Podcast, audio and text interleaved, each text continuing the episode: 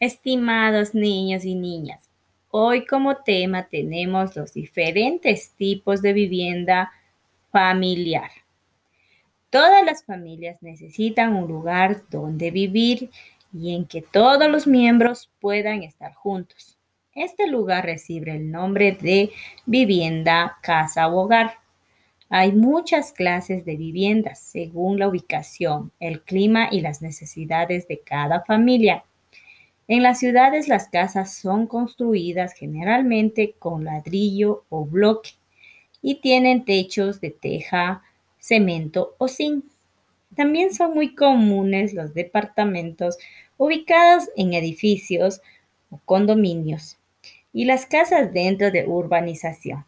Cada una de ellas son distintas. En los campos de clima frío se construyen chozas con techos de paja también casas de adobe con techos de teja o paja.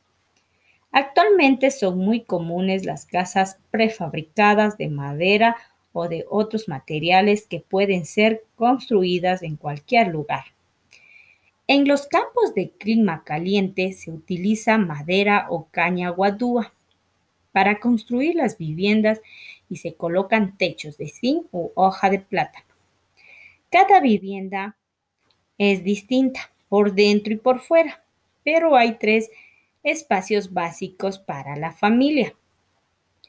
Uno de ellos es para dormir, otro de ellos es para cocinar y un tercero es para el aseo. Estos son los tres espacios básicos que tiene una vivienda familiar.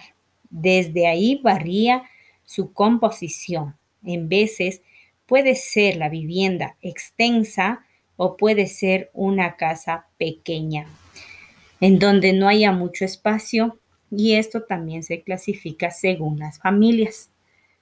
A la misma vez que habitan la diversidad de familia.